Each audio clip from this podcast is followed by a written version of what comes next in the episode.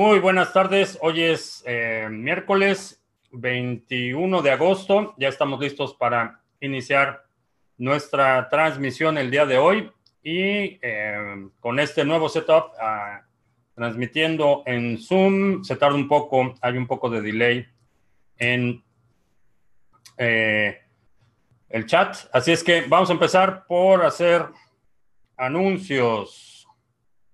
Si te gusta lo que hacemos en Criptomonedas TV, nos puedes apoyar descargando y utilizando el navegador Brave. Es un navegador que hace énfasis en la privacidad, tiene bloqueador de trackers, bloqueador de anuncios y te permite navegar conectado a la red de Tor. Es una muy buena alternativa para mejorar eh, tu privacidad en línea. Si lo descargas y lo utilizas por 30 días, Brave nos da un par de BATS, que es la moneda nativa, y lo convertimos en Satoshis. Seminario Cashflow y criptoactivos. Eh, he recibido muy buena eh, retroalimentación, muy buenos comentarios sobre este seminario. Es un eh, seminario en dos partes, aproximadamente un poco más de cuatro horas de información para que puedas entender y poner a trabajar, aprovechar la ventaja del flujo efectivo en el sector de los criptoactivos. Hablamos de una comparación entre cómo funcionan los activos tradicionales que generan flujo efectivo y los criptoactivos.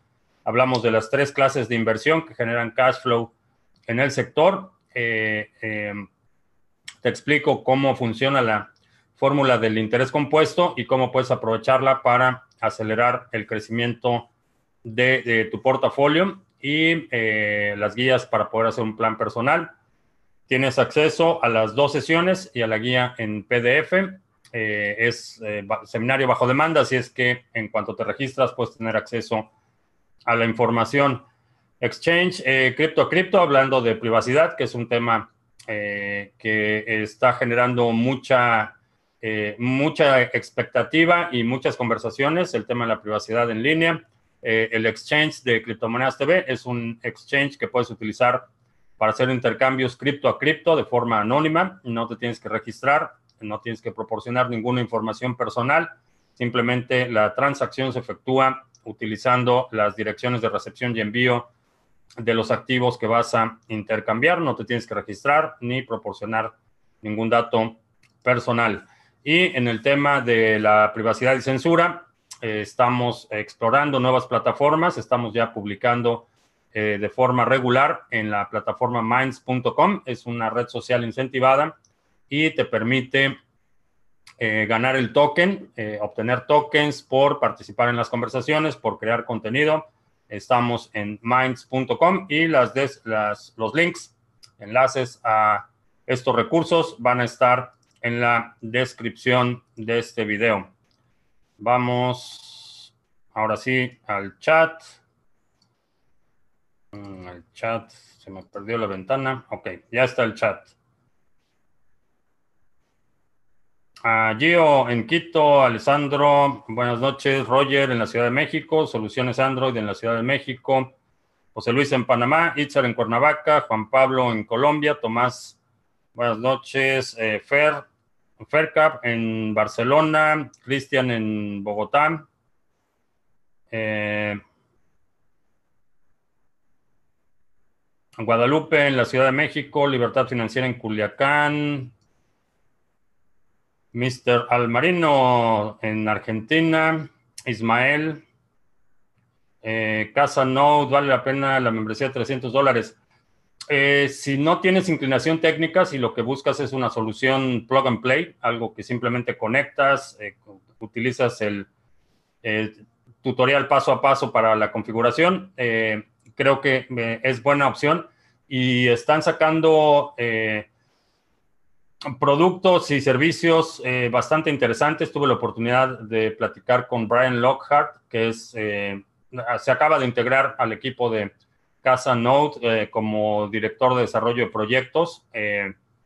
vienen proyectos muy interesantes en Casa Node. Entonces, si tienes una si no eres tan inclinado a, probar cosas, experimentar, instalar tu propio software, eh, configurar hardware y todo esto, eh, puede ser una buena alternativa eh, con un mayor grado de conveniencia y a diferencia de otros servicios, CasaNode no tiene custodia de esos activos.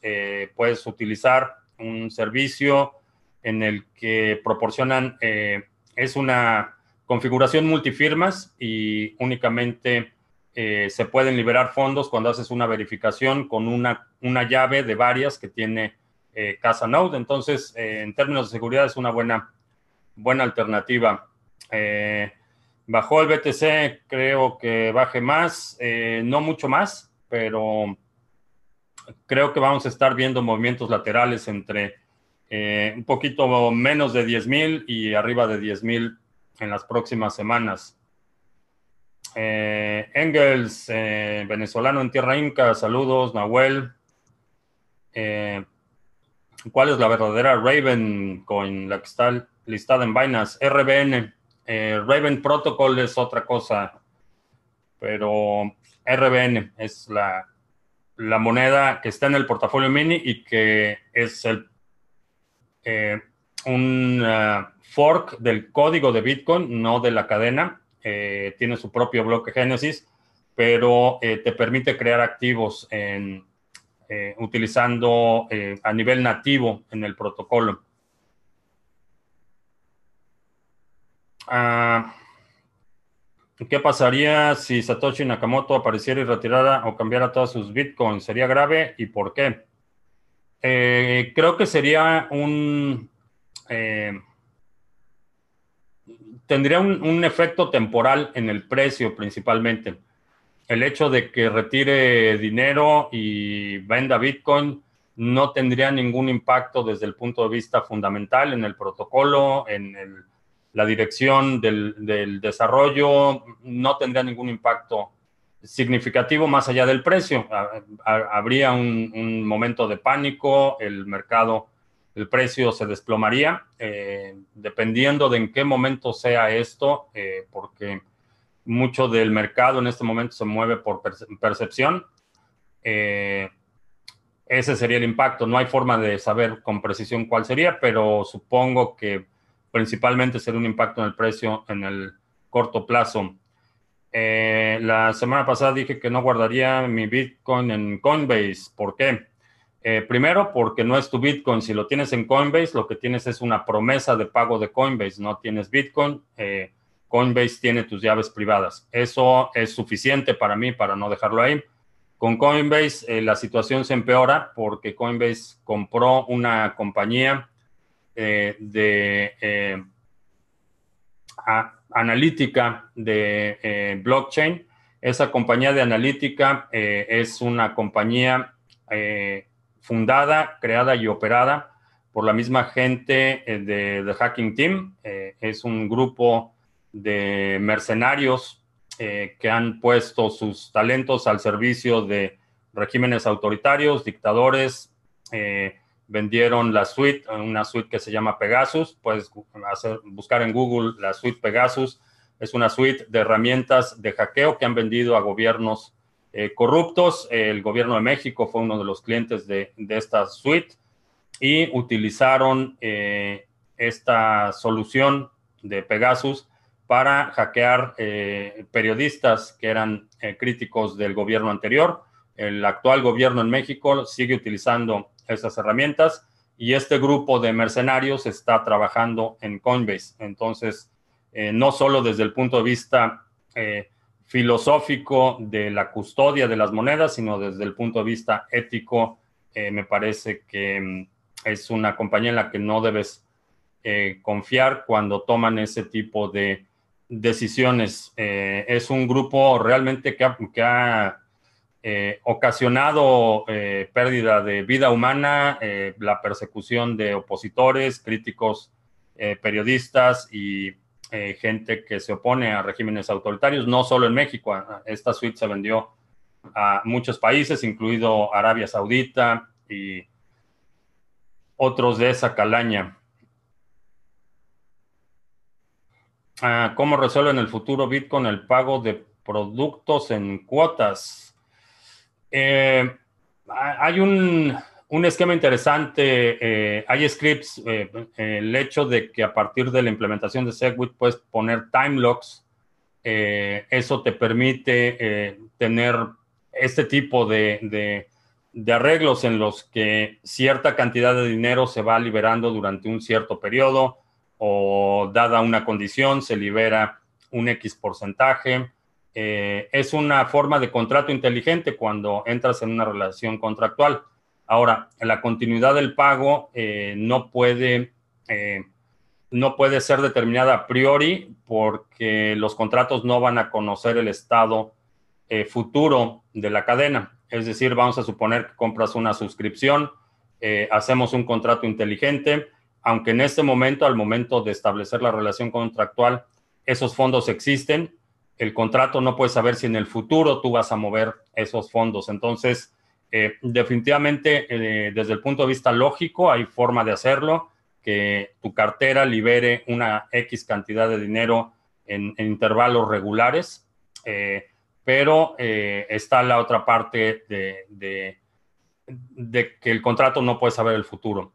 también está la parte de, como proveedor, quien está recibiendo ese pago, qué garantías tiene más allá de del contrato de que puede recuperar el bien que te está vendiendo. Eh, definitivamente la situación de, eh, de, los mecanismos de crédito, suscripciones, eh, pagos regulares, todo esto, hay muchísima gente trabajando en ese tema y creo que Script es una de las alternativas que vamos a ver implementadas. ¿Qué exchange recomendaría? si vas a hacer compras únicamente Bitcoin y vas a hacer compras regulares, Cash App es una buena alternativa. Eh, puedes utilizar eh, cajeros. Eh, si vas a hacer trading activo, puedes utilizar Bitrex, Kraken. Hay muchas alternativas. Así es bueno que siga acumulando Stellar Tron BAT. de esas, la BAT, yo no acumulo BAT, todo el BAT que recibo como incentivos, como parte del programa de creadores de Brave, eh, lo cambio automáticamente en cuanto entra el depósito, lo cambio a, Bitcoin. Eh, Tron eh, definitivamente no, no acumularía ni el polvo en Binance. Y Stellar puede ser una buena alternativa. Armando en Michigan, saludos. Talk Live en Uruguay. Eh, que es Ouroboros de ADA, una especie de algoritmo de proof of stake. Es eh, como le llaman al, modelo, eh, al concepto o al arquetipo que están utilizando para desarrollar proof of stake. No es separado, es, es básicamente el, eh, así como tenemos el, el consenso eh, Nakamoto, que es básicamente el, consenso, el modelo de consenso que se utiliza en Bitcoin. Eh, es el, modelo de consenso que va a utilizar eh, Cardano. No es algo separado, es un proyecto que, eh, por ejemplo, otras implementaciones, otras cadenas podrían adoptar, por ejemplo, un nuevo token que es una cadena completa puede adaptar este eh, modelo de consenso, pero es el, modelo desde el punto de vista de, eh, de diseño o arquitectura del consenso. Eh, para recibir tokens RC20, cualquier billetera de Ethereum sirve, sí. recomiendo utilizar My Ether Wallet únicamente si tienes una si tienes un, un Trezor o un Ledger Nano. Si no, eh, únicamente utilizar el sitio web eh, me parece demasiado arriesgado.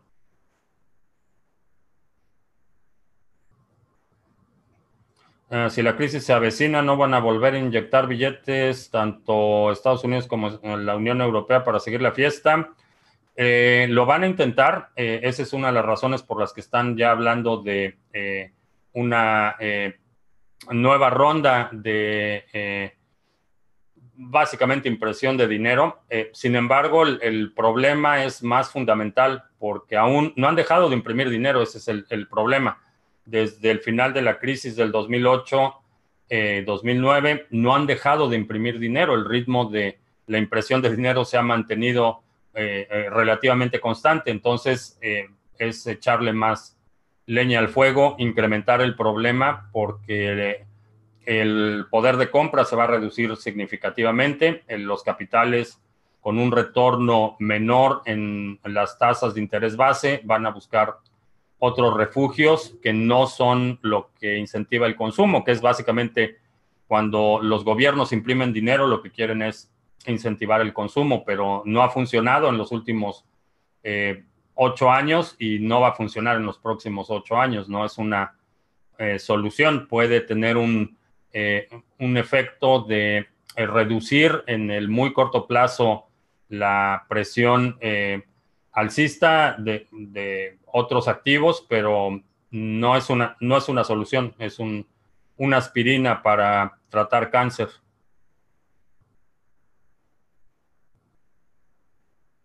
Comprar siempre debajo de mi promedio y vender siempre por encima es una buena estrategia a largo plazo. No sé cuál sea tu promedio, pero sí, básicamente comprar barato y vender caro es, es básicamente como, como puedes acumular. El valor máximo de Bitcoin para el 2020, no tengo idea de cuánto pueda llegar al 2020. Hay estimaciones que van desde 25 mil dólares hasta 250 mil. Es pura especulación. Eh, Alessandro, Coinbase es un cáncer para el sistema de Bitcoin, sí. Es un actor hostil eh, ¿Qué pasaría si quiebra Ledger? ¿Perdemos todas las monedas? No, mientras tengas las palabras de recuperación, eh, puedes seguir utilizando el dispositivo. El dispositivo no depende de la empresa y eh, si, si por cualquier razón el dispositivo falla, puedes restaurar el contenido completo de ese tresor en otro dispositivo, en otra cartera o en o, inclusive simplemente respaldar esas, eh, eso en, una cartera en papel. El modelo de la gente naranja es un modelo socialista. Es socialista para las corporaciones y, e individualista para los individuos. entonces tenemos una, eh, una industria eh, básicamente militar, farmacéutica, eh, agricultura eh, y energética, petróleo, eh, son adictos a los subsidios, son sectores altamente subsidiados. el sector financiero también es un sector altamente subsidiado. Entonces, es socialismo en el que las, las ganancias son privadas y las pérdidas son públicas. para el individuo, el ciudadano, es eh, lo que están buscando es poner un modelo de eh, básicamente eh, individualismo o, capitalismo caníbal, pero ahí es donde está la simetría.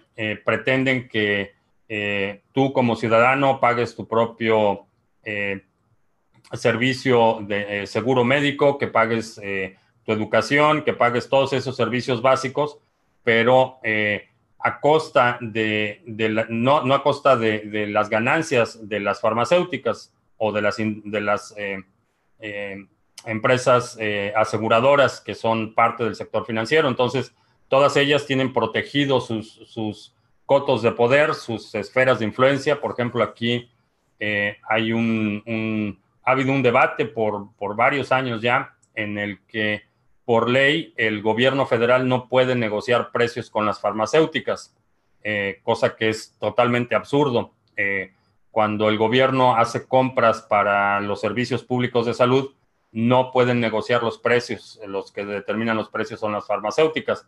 Entonces tienes un esquema en el que las farmacéuticas tienen eh, una serie de privilegios y el individuo, y es, lamentable, pero aquí hay casos eh, todos los días de gente que, muere porque no puede pagar, por ejemplo, por insulina.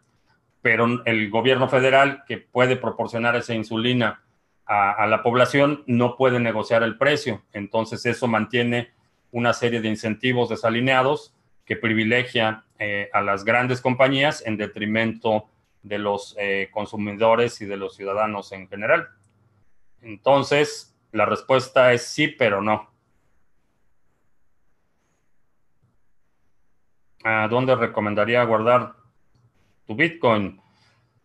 Eh, si vas a hacer transacciones eh, de forma regular, un Trezor o un Ledger Nano, si es únicamente ahorro lo que estás haciendo y estás haciendo compras y no piensas ocupar eso en un lapso de uno o dos años, eh, una cartera en papel o un almacenamiento en una placa metálica o algún otro medio eh, eh, con mayor permanencia es, la mejor opción.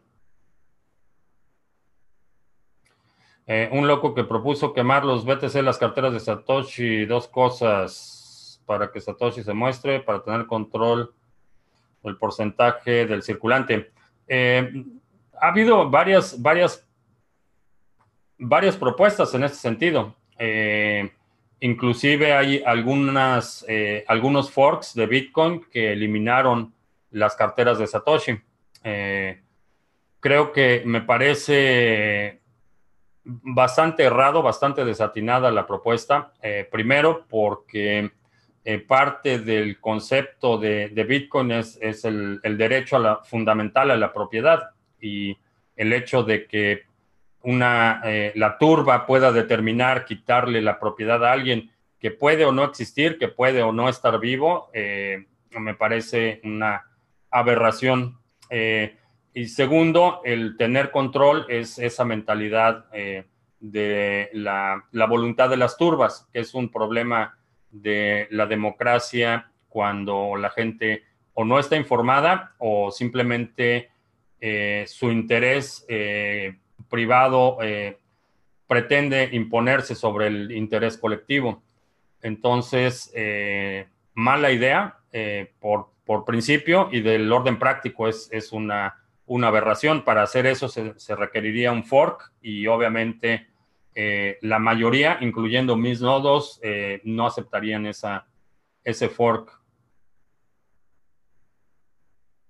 Bueno, no sé si la mayoría, pero mucha gente que conozco no aceptaría algo así.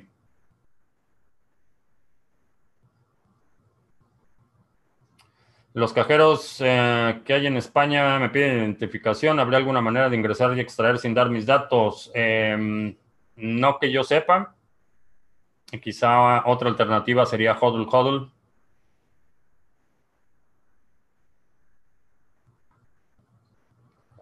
Franklin, que si te recomendaría hacer trading con criptomonedas.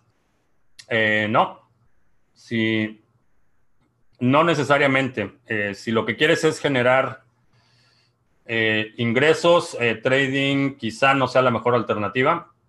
si estás dispuesto a perder tu capital, entonces puede que sí. Asumo, si me estás haciendo la pregunta, que no tienes experiencia anterior en, en trading y el mercado de las criptomonedas, por su volatilidad, puede ser de los más difíciles para iniciar. Ah, RBN es la nueva moneda que está en el Mini 10, sí.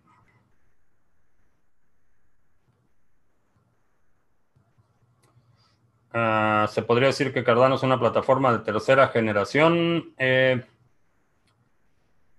generalmente soy bastante eh, renuente a utilizar esos términos porque no hay una definición clara o un estándar eh, que pueda ser cuantificable en términos de cuál es una generación y cuál es otra en el ámbito de la sociología funciona porque no hay una división precisa entre una generación y otra. Se, traslapan las generaciones. En el ámbito tecnológico creo que debe haber un estándar en el que podamos definir eh, con eh, parámetros muy precisos qué es una generación y qué es otra. No hay, no hay razón para no hacerlo. Eh, la otra situación es que generalmente esto de primera, segunda, tercera generación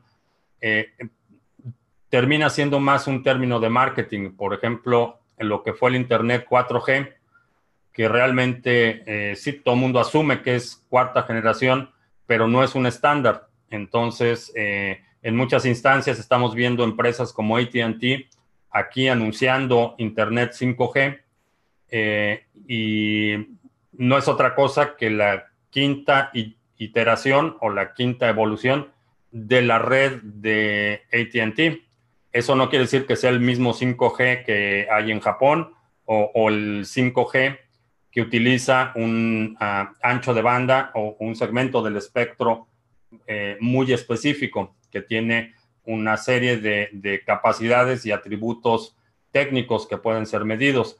Eh, con las cadenas de bloques tenemos el mismo, el mismo problema. Eh, seguramente Justin va a decir que Tron es la octava generación de las cadenas de bloques, pero no hay ningún, más allá de la hipérbole de marketing, no hay ninguna eh, definición que pueda ser eh, cuantificable y medible en términos de qué es una generación y qué es otra.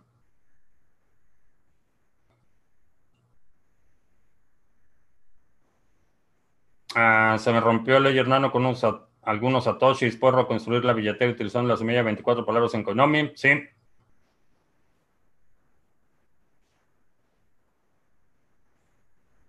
¿Qué estrategia sería recomendable para usar actualmente el BTC como medio pago cotidiano?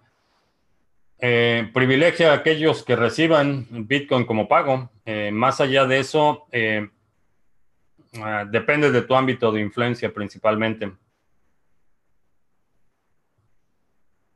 Ah, propone un mecanismo para invertir en mi granja de minado. ¿Me envió BTC como inversor? no. No, ese es un proyecto personal, no requiero financiamiento, no me interesa financiamiento, por lo menos a esta escala. Eh, si eventualmente decido hacer esto ya a nivel comercial o en otro esquema, quizá, quizá busque inversionistas, pero la realidad es que no, no necesito inversionistas.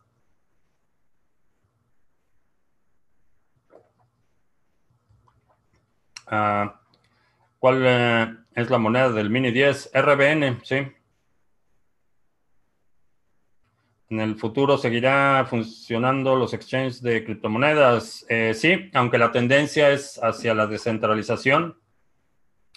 Eh, los exchanges institucionales que, existen ahora, en mi opinión, tienen un ciclo de vida limitada.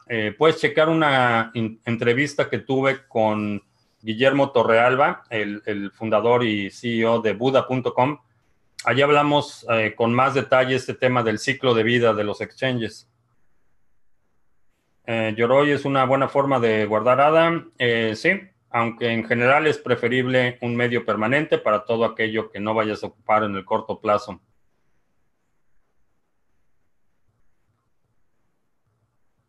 Ah, ¿Qué me parece Benchain? Muchos de aquí preguntamos todavía no tengo una opinión definitiva, pero no acaba de convencerme. No tengo Benchain y no tengo previsto invertir en Benchain en el corto plazo. Eh, sobre el proyecto Energy, eh, no, no tengo datos del proyecto, pero varios usuarios han comentado que tiene un esquema de eh, que todo, tiene todas las señas de una estafa Ponzi.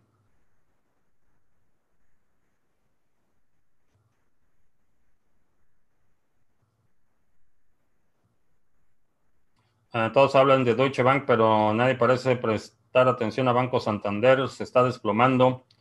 Eh, el problema es que el Santander, el, la situación con Santander, aunque es delicada, y de hecho todos los bancos están endeudados, en problemados, eh, las implicaciones y las consecuencias a nivel de la, no solo de, del banco, sino a nivel de la nación, Alemania, y a nivel de la comunidad europea. El problema de Deutsche Bank es varias órdenes de magnitud más grande que el problema de Santander, pero definitivamente eh, es un un problema grave y asume que todos los bancos están en esta misma situación. Aquí en Barcelona están cerrando los comercios, pero es que Amazon te lo pone mucho más barato y en 12 horas. Eh, yo creo que en dos años no quedan tiendas. Eh, sí, está pasando. Está pasando en muchos lugares. Amazon se está comiendo a toda la competencia y muchos, muchos negocios van a seguir desapareciendo. Creo que es, es clara la tendencia. Eh, una vez que estés descentralizado Cardano, estará dispuesto a una, expuesto a una bifurcación. Eh, sí, aunque un proyecto eh, con las características de Cardano es difícil que pueda sobrevivir una bifurcación, pero definitivamente va a haber, va a haber en el futuro. ¿En qué año pronostico que empezará a sentirse fuerte la crisis del dinero fiat en la América Latina? Eh, se va a extender el, eh, lo que queda de este año y el próximo, pero ya la crisis es, eh, ya está. pregúntale a nuestros amigos en Argentina. A Birch en el futuro. No ha cambiado mi opinión de Birch, creo que tiene, tiene potencial. es por eso que la incluí en el, en el portafolio mini. Eh, no veo link para darme de alta en el portafolio mini. Eh, buscan los videos anteriores, ahí están los links. En todos los portafolios, de busca portafolio mini o mini 10 en el canal y ahí están los links. GoDaddy, eh, si te refieres a la empresa de servicios de dominio, hace años que dejé de utilizar GoDaddy por incompetentes, por ineficientes y, y también porque el dueño es un patán que le gusta la cacería de trofeo y, y está depredando especies por todo el planeta y no es algo con lo que quiera contribuir. Entonces, de, hace años que dejé de utilizar GoDaddy. Eh, ¿Qué opinión tengo de Zcash? Eh, que es inútil, eh, no tengo ninguna, ningún grado de certidumbre de que realmente la inscripción sea segura. Eh, me parece obsceno el nivel de recompensas que se auto otorgaron los fundadores, que es un 20% de todo lo minado. Y por si eso no fuera suficiente, ahora están pidiendo, ahora que ya se dan cuenta que el proyecto no funciona, que nadie lo usa y que se, les van a acabar esas recompensas por los fundadores están eh, proponiendo una nueva moneda o un nuevo, eh, una nueva iteración de Zcash, que por supuesto va a incluir recompensas para los fundadores. Eh, malas, malas noticias con ese proyecto desde el inicio, desde su lanzamiento, no, no me ha convencido. Aneta, salúdame. Hola, Aneta. Eh, ¿Cómo veo el Internet 5G funcionando en todo el mundo en unos meses? Eh, no.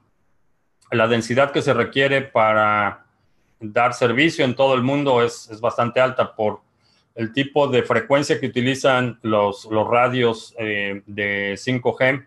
Requieren estar en una, una alta densidad. No puedes transmitir a una distancia muy grande en, ese, en esa frecuencia. entonces tienes que tener eh, eh, estaciones o antenas. Eh, me parece que cada 100 o 150 metros es el radio máximo para sostener un, alto ancho de banda. Entonces, ni, ni, por mucho lo vamos a ver en todo el mundo. Vamos a ver que van a empezar las ciudades con mayor densidad de población y después se va a empezar a extender a otras regiones.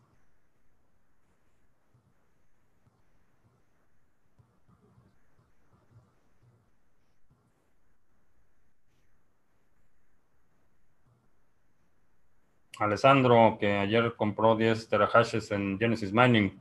Buena, buen timing.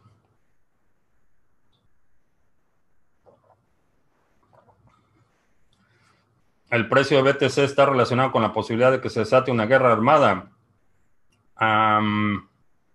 hemos estado en, guerra desde por décadas. la última administración que no eh, estuvo involucrada en ningún conflicto armado fue la de eh, Carter, que fue en el 70 y...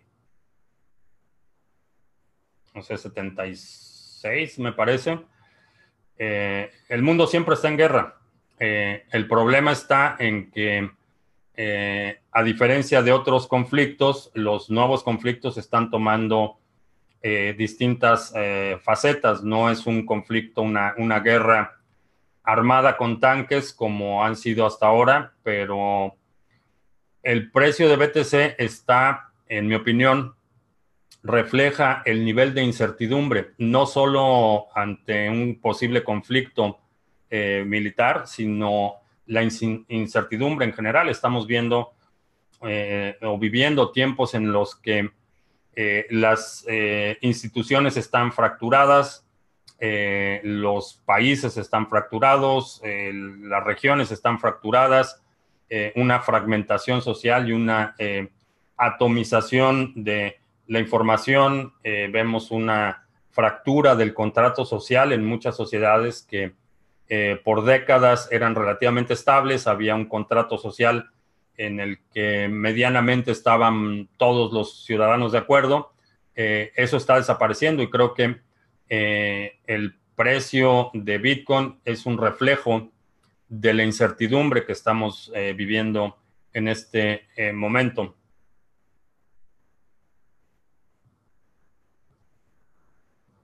Ah, ¿Cómo podríamos conseguir que las ballenas no manipulasen los precios?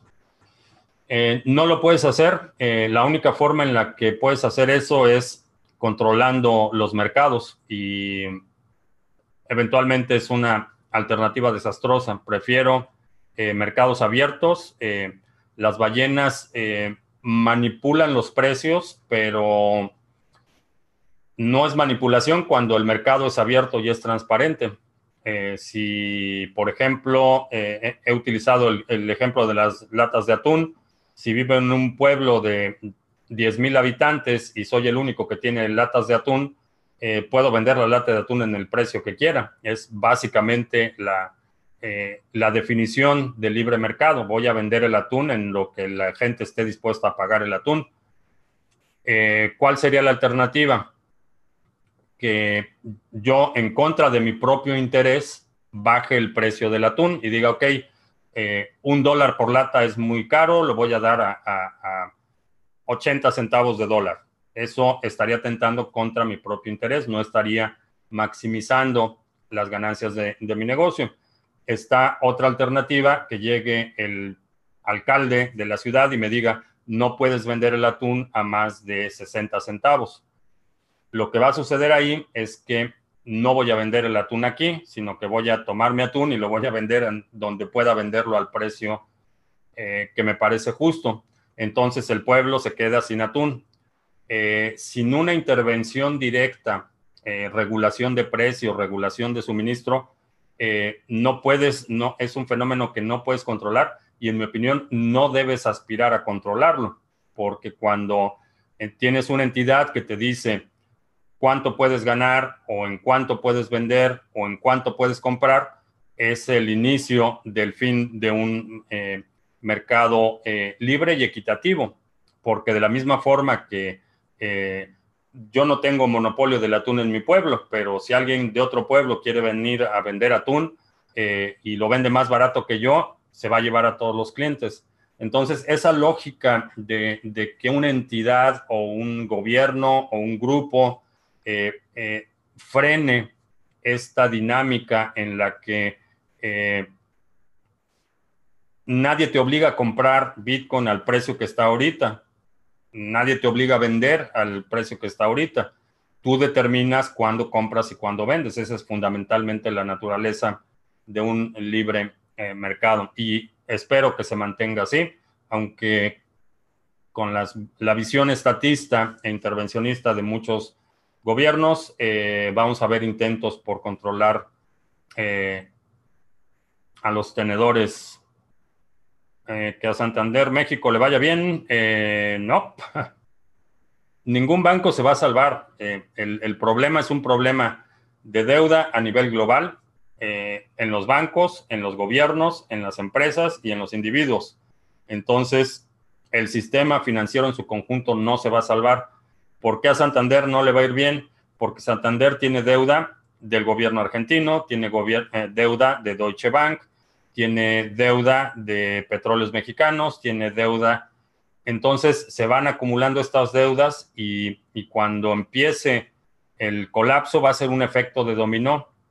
La deuda que tiene Santander no la va a poder pagar, entonces la deuda que tienen otros bancos de Santander no lo van a poder pagar, los gobiernos van a empezar a, recaudar menos, entonces no van a poder pagar sus deudas y va a ser un, un caos. Eh.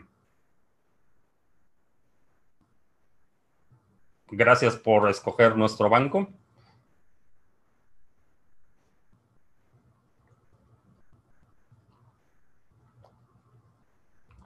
El apartado de miners de What to Mine indica que octubre, septiembre, noviembre saldrían mineros con un profit más que interesante.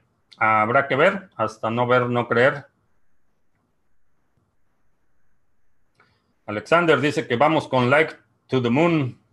Ah, sí, los likes son apreciados. Ah, ¿Qué pienso del futuro de Argentina en cinco años? Eh, los próximos tres años van a ser caóticos. En cinco años me parece que la situación se va a empezar a estabilizar un poco, pero eh, en mi opinión es, preferible estar preparado y equivocado que estar impreparado y correcto. Eh, Soros está acabando con Europa enviándole personas de creencias y pensamientos del siglo XX. Mm, no, el fenómeno, el fenómeno es más complejo y hay mucha gente que, particularmente la menos informada, tiene mucho resentimiento por el efecto migratorio. Eh, hay muchas críticas, eh, en mi opinión, que demuestran un alto nivel de grado de ignorancia. Eh, por ejemplo, hoy estaba leyendo una crítica de alguien que decía que los, refugiados que están llegando de Libia en los barcos son puros jóvenes y que están dejando a sus familias atrás y que por qué no traen a los niños y a las mujeres. Eh, y eso denota una, absoluta ignorancia de cómo funcionan eh, los conflictos armados a nivel local. Y a la gente en España que está eh, criticando esta postura, quisiera recordarles lo que pasó durante la guerra civil, la migración que vio México al inicio de la guerra civil fueron principalmente hombres jóvenes. ¿Y por qué hombres jóvenes? Porque esos son los que reclutan, esos son los que el gobierno obliga a matar a sus hermanos, eso es lo que eh, nos, eh, se ven eh, encajonados en la alternativa de unirse al ejército o unirse a la resistencia y cualquiera de los dos los puede matar. los hombres jóvenes que migran huyendo de un conflicto son los que pueden empezar a producir el dinero necesario para mover a la familia completa. Entonces, quienes critican a los refugiados porque son hombres jóvenes eh, denotan una completa ignorancia de cómo funcionan los conflictos armados y es muy cómodo criticar a la distancia, pero y particularmente a la gente en España les recuerdo que lo mismo pasó en la guerra civil y en, en México, por ejemplo, no nos arrepentimos de haber abierto las puertas a tantos jóvenes huyendo de la guerra, incluido mi abuelo. Pero esa es otra historia.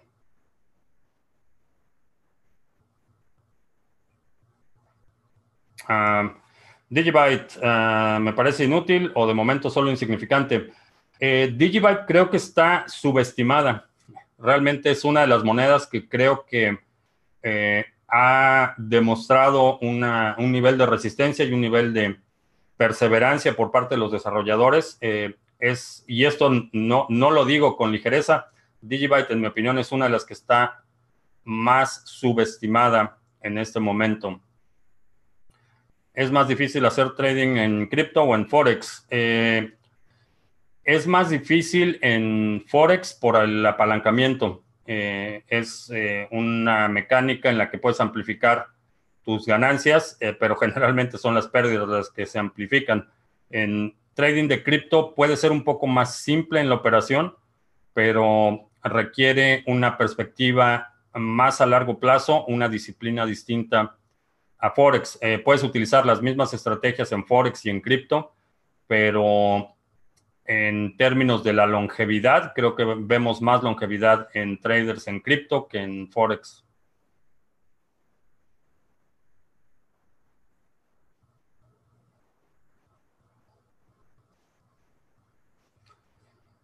Eh, ¿Cómo soluciona en el futuro BTC el tema de la deflación? Eh, por la pregunta asumo que crees que la deflación es un problema, pero realmente no, no es un problema.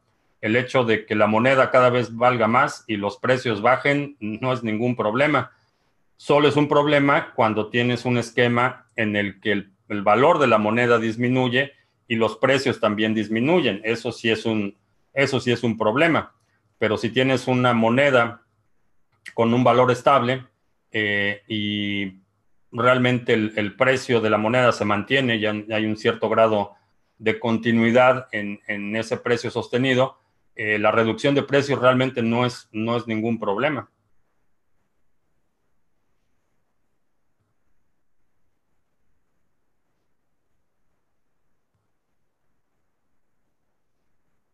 las señales de radio se extienden a 10 kilómetros, 40 kilómetros, si es un llano o valle, lo sé porque soy transportista y la uso cada noche.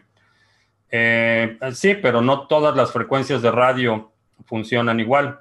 Y cuando hablo radio es porque la comunicación de, inclusive los celulares, eh, lo que nos referimos a los celulares, es, son radiofrecuencias y cada frecuencia, dependiendo de la amplitud de la onda, puede tener un, eh, un alcance mayor y dependiendo de la frecuencia de la onda también tiene un alcance distinto. Entonces, eh, por ejemplo, eh, hablando de Wi-Fi, cuando utilizas la banda de 2.4 MHz, tienes un alcance menor que cuando utilizas la banda de, de 5.2, por ejemplo, tienes un alcance mayor.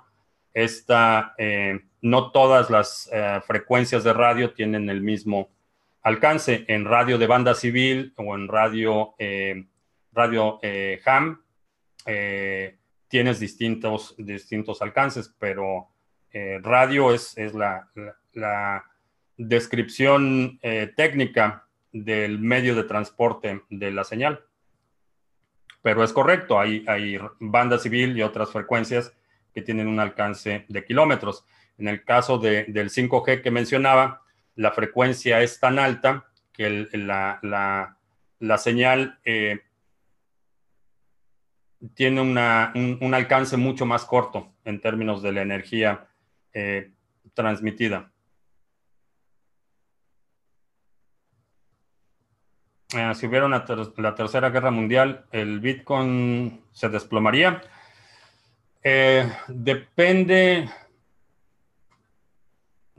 depende de quiénes sean quienes inicien la Tercera Guerra Mundial, pero es muy posible que para, si ese es el caso, si inicia la, Tercera Guerra Mundial, el que se va a desplomar es el mundo. El Bitcoin será el menor de nuestros problemas.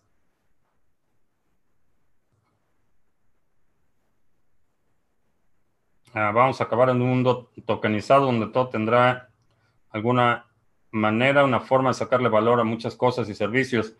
Eh, creo que sí, hay, muchas oportunidades en términos de eh, micropagos, transacciones instantáneas globales, hay, un enorme potencial.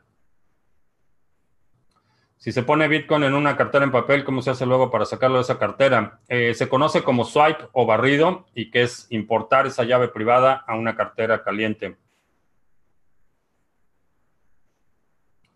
El staking de ADA podría ser un resguardo contra la ley de extensión de dominio de ya sabes quién. Eh, sí, cualquier, cualquier cosa que realmente tengas la custodia y que su custodia no, no dependa del reconocimiento de un gobierno corrupto, autoritario o incompetente, eh, puede ser un buen refugio, sí. Ah, Oracle Genesis de los 310 días quedan 157 para el colapso económico. Esto es refiriéndose al momento en el que se invierte la curva de rendimiento de los bonos de la tesorería.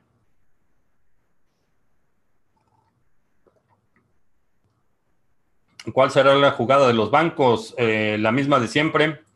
Eh, van a, los bancos se van a colapsar, eh, los políticos van a entrar en pánico, van a transmitir ese pánico diciendo que si no rescatamos a los bancos es el fin del mundo. Entonces van a autorizar gastos, eh, cantidades obscenas de dinero para rescatar a los bancos. Ese dinero obviamente es dinero público de tus impuestos. Eh, van a rescatar a los bancos, los van a sanear y los van a volver a vender al mismo grupo de eh, criminales que los tienen en este momento. Es básicamente la historia de los bancos y, ha sucedido una y otra vez en prácticamente todos los países. Vemos este fenómeno, es a lo que me refería en que se privatizan las ganancias y las pérdidas se socializan o se nacionalizan. Eh, creo que en esta ocasión vamos a ver el mismo mecanismo. Eh, la diferencia es que esto va a ser encima de una deuda que ya es de por sí impagable. Eh, el último cálculo que vi eh, es únicamente de Deutsche Bank.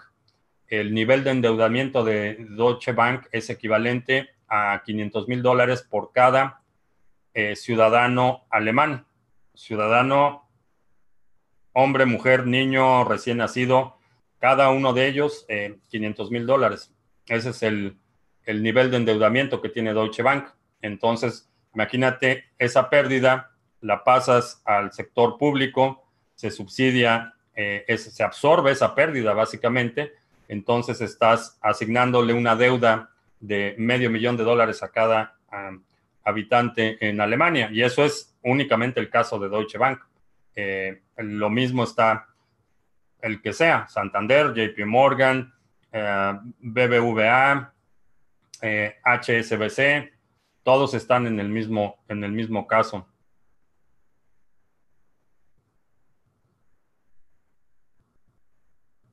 pero yo hace tiempo dije que no sería un colapso. Mm, no creo haber dicho que no sería un colapso.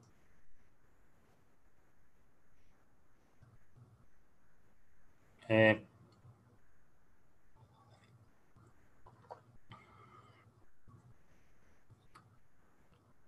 y es de sabios cambiar de opinión, pero no, creo que he sido bastante consistente en este tema. ¿Es más rentable el staking de NIO o Cardano? Eh, todavía no lo sabemos. No podemos estimar con precisión cuál va a ser el retorno de Cardano. Eh, ¿Crees que veamos la caída de los bancos nosotros estando vivo? Hablo de aquí a 30 años, sí. Bueno, si te refieres a la desaparición de los bancos como instituciones, no lo creo, pero muchos van a desaparecer.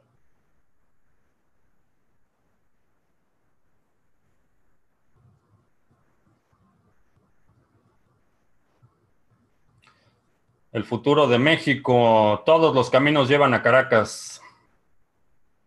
Si estás en México, Bitcoin, bolillos, balas y botica. Y pasaporte.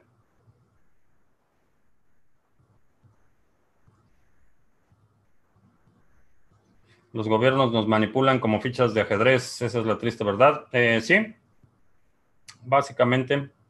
Por eso la, política partidista, eh, hasta cierto punto, eh, cuando estás inmerso en, el mundo fuera de Bitcoin, no hay alternativa, tienes que tomar partido porque no hay otra salida cuando te das cuenta que hay otra alternativa no violenta para no participar en la eh, locura absoluta de eh, la rebatinga política, entonces eh, puedes ver las cosas desde otra perspectiva. El problema es está en que inmigración descontrolada, como se da causa de un conflicto, termina saturando el servicio público de transporte de medicina y termina enfureciendo a los nacionales. Sí y no, Entiendo, entiendo la, postura, eh, pero hay muchos detalles que son mucho más problemáticos y uno de ellos es que básicamente eh, este fenómeno de eh, fustigar y,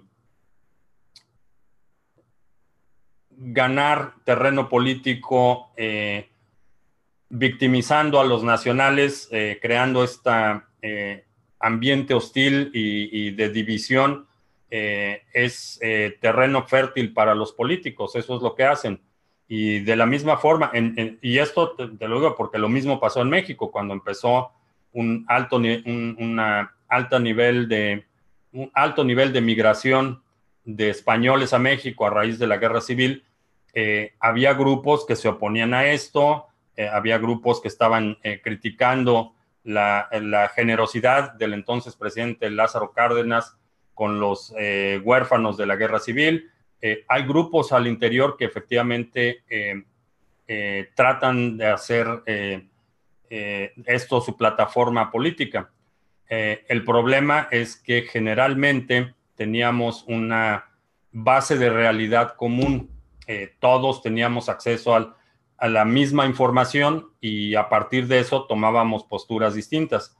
el problema, y, algo que también he mencionado aquí, la balcanización eh, social que estamos viendo hace que cada grupo de interés tenga su propia realidad. Entonces tienes eh, grupos que están haciendo acusaciones eh, infundadas, actos de mera propaganda para ganar votos y ganar simpatías. ¿Por qué es tan, es tan grave? Porque ya entonces la realidad que tenemos no es una realidad común. No estamos debatiendo sobre si la mejor forma de, eh, de controlar la migración es eh, distribuirlos en todos los países de Europa o estamos en el punto en el que el debate es eh, nosotros contra ellos, es el enemigo, nos están invadiendo, nos van a reemplazar, es una conspiración multinacional de George Soros para convertir Europa en, comunista. Entonces cada quien empieza a tener estas cámaras de, repetición, estos hilos eh, cognitivos en los que empiezan a amplificar su propia realidad y, aun cuando les muestres estadísticas, aun cuando datos duros y eh, situaciones verificables salen a la mesa, el nivel de aislamiento cognitivo es tal que ya no, ya no pueden ya no podemos coincidir en la misma realidad. Eh, que definitivamente la migración es un problema, sí, que efectivamente ponen eh, eh, una carga adicional en, los servicios de salud pública, sí, pero la, culpabilidad o la, hostilidad debe ser aquellos que están encargados de estos servicios públicos ellos son los que están eh, de alguna forma eh, facilitando este deterioro acelerado. No es, no es el refugiado eh, libanés, el que, perdón, el libio, el que está generando la carga adicional. La carga adicional es el dispendio, la burocracia, es la ineficiencia y, por cada euro en sanidad que, que utiliza un refugiado, hay 200 euros que se gastan en eh, prebendas y privilegios para aquellos que se supone que están administrando estos eh, servicios públicos. Entonces, ese es un aspecto de la realidad. En México no recicló la ley Sharia con los españoles.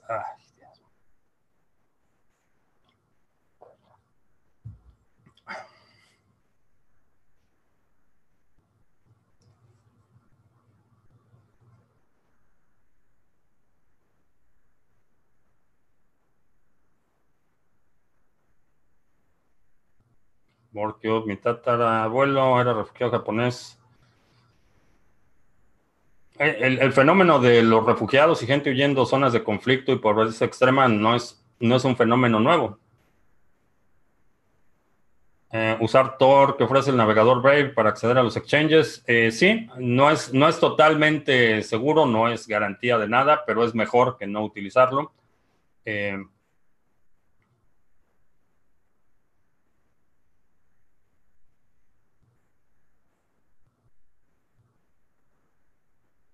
cómo creo que se podría dar el fin del dinero de papel.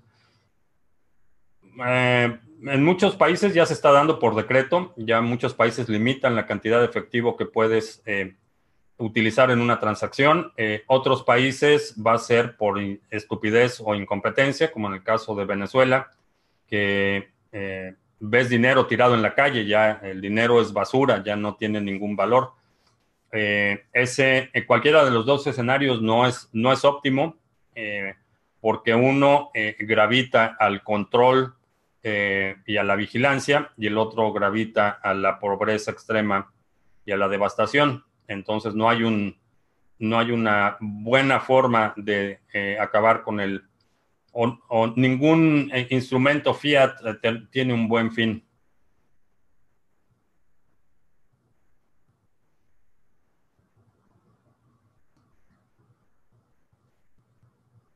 El problema de la deflación es que si los productos bajan sus precios, la gente no compra porque saben que seguirán bajando. Es que esta, esta noción del crecimiento, de la necesidad de crecimiento o el crecimiento como imperativo, es el resultado de la inflación. Si tú tienes una empresa eh, que produce, digamos, zapatos, eh, tienes tus zapatos vendes los zapatos y, los, zapatos que vendas está bien. No importa eh, en este esquema de una moneda sólida porque no tienes un interés que te está comiendo todos los días. Ese es el problema, el problema y esta necesidad de las empresas por cada vez vender más, por cada vez tener nuevos clientes, más clientes, más productos, más, eh, más consumo, es para ganarle la, la, la carrera al interés, a la, inflación. Ese es el, propósito, esa es el, la razón por que las empresas están presionadas constantemente a producir más, a generar más, a vender más, a, acrecentar el nivel de ganancias, porque es un, un modelo basado en la inflación y en la depreciación del dinero. Cuando no tienes ese modelo basado en la inflación y la depreciación, no necesitas eh, esta obsesión eh, casi casi suicida de, crecer por crecer.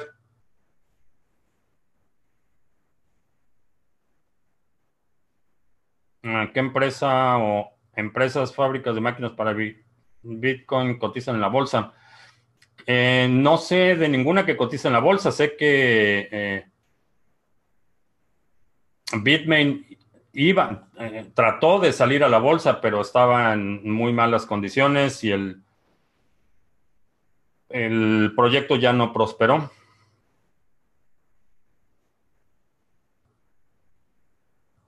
Ah, podemos utilizar la tecnología a favor del pueblo para ser libres, para combatir el control y el espionaje. Eh, sí, aunque no, eh, no en el, en el, o por lo menos inicialmente no en ese modelo épico de salvar a otros. Lo primero que tienes que hacer es reclamar tu soberanía, reclamar tu, ah, libertad personal y, en la medida que vas haciendo eso, vas a ir, eh, vas a poder atraer a otros, pero así como, como una... Eh, como una tabla de salvación, eh, creo que lo primero que tienes que hacer y tu primera responsabilidad sería aprender a nadar antes de lanzarte a salvar a otros. En términos de la tecnología en sí, la tecnología es agnóstica, es, de, eh, eh, es el uso que se le da a la tecnología lo que puede o no eh, ayudar. Creo que lo más importante es que esta tecnología, particularmente Bitcoin, permite a cualquier persona que lo decida salvarse a sí mismos, que en mi opinión tiene un mayor valor. Ah, que si de veras ya sabes quién tiene tanto respaldo popular, eh, no. No, vive en Babilonia.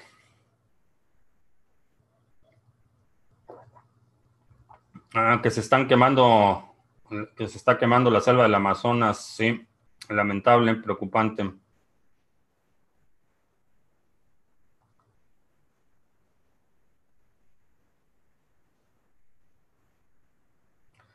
La mayoría de la gente está acostumbrada a vivir en crisis, la riqueza está demasiado concentrada y hay gente que de sufre por esa mala distribución. La mayoría de los la mayoría de la gente en Latinoamérica sí estamos acostumbrados, crecimos con esta mentalidad de crisis. yo desde que tengo memoria he escuchado la palabra crisis, particularmente en el sector económico. Entonces, para muchos de nosotros no es nuevo. Lo que es nuevo es un fenómeno simultáneo a nivel global. Ah, históricamente habíamos visto que era la crisis recurrente en México, la, crisis exenal, cada vez que había un cambio de gobierno era una crisis, eh, crisis recurrentes en muchos países, pero eran eh, eventos eh, mucho más localizados. Ahora lo que estoy viendo es un, un fenómeno transnacional concurrente, eso es lo que históricamente es distinto. Ahora, la mayoría de quienes crecimos en Latinoamérica, estamos mucho mejor preparados para enfrentar la crisis. Eh, eh, lo siento por mucha gente y gente que conozco aquí, eh, no tienen idea de nada. Y en ese sentido tenemos una, una ventaja considerable para no solo sobrevivir en mejores condiciones, sino en, muchos, en muchas ocasiones aprovechar las oportunidades que se van a dar en la próxima crisis.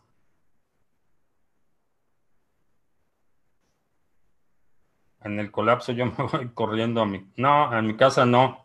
No vengas corriendo.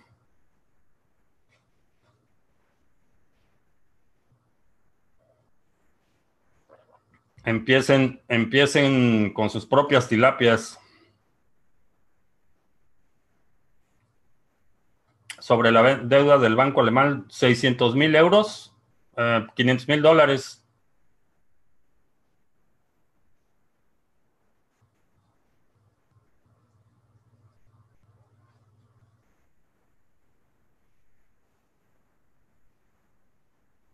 El único problema de los refugiados es que imponen costumbres y creencias para que para un occidental son chocantes. No, definitivamente el problema de la asimilación cultural es, un problema serio. Eh, no, no, estoy tratando de minimizar el problema de la asimilación cultural. Es un reto y es un reto enorme, particularmente eh, cuando la gente llega eh, con una tradición de regímenes, por ejemplo, autoritarios, en los que la, la, la, opinión de los disidentes se maneja con violencia, por ejemplo, gente que no está acostumbrada a, vivir en una sociedad en la que eh, la crítica eh, no solo a, ideas políticas, sino ideas religiosas, y, eh, tradiciones, ideas sociales, es, es un, es un activo de la sociedad. la crítica, en mi opinión, es un deber patriótico. Y cuando tienes gente que no está acostumbrada a escuchar opiniones eh, libres en foros públicos, que no está acostumbrada a que se cuestionen eh, tradiciones, creencias, eh, métodos. definitivamente hay, conflicto. Eso no, no, pretendo minimizarlo o ignorarlo. obviamente hay situaciones en las que las migraciones son mucho más compatibles desde el punto de vista cultural. en los 70 eh, hubo una enorme migración, por ejemplo, de chilenos eh, a raíz de eh, el asesinato de Salvador Allende, la, imposición de, Pinochet como títere de Estados Unidos en, Chile. hubo una enorme migración de chilenos y muchos chilenos migraron a, países cercanos, emigraron a, a, México, Argentina, eh, Colombia, eh, aquí Estados Unidos.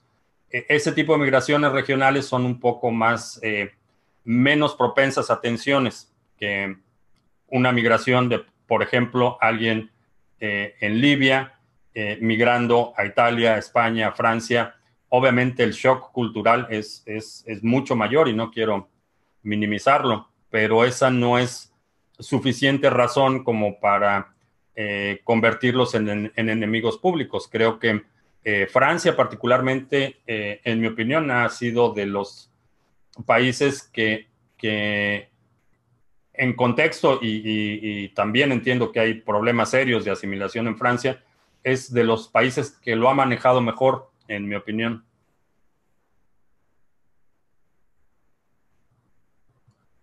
Ah, ¿Viviríamos en la selva si no hubieran venido los europeos? Eh, no, no lo creo. No lo creo, a lo mejor hubiera llegado Genghis Khan.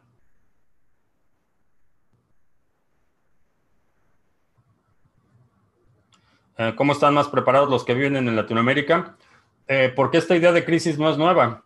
Eh, hemos, muchos crecimos con escuchando esta idea de crisis, la estructura familiar, la red de soporte que hemos construido por necesidad es eh, mucho más sólida que en países que tienen una eh, red de soporte eh, proporcionada por el Estado. Entonces, por ejemplo, y eso se traduce a que es común, por ejemplo, en, muchos países en Latinoamérica, que los abuelos están involucrados en, el, en la educación y en el cuidado de los hijos, los tíos, los primos, y eso te da una, red mucho más amplia. La, distribución a nivel micro del ingreso eh, también es un, en mi opinión, una habilidad que, vas, eh, que te va a permitir solventar una situación de crisis.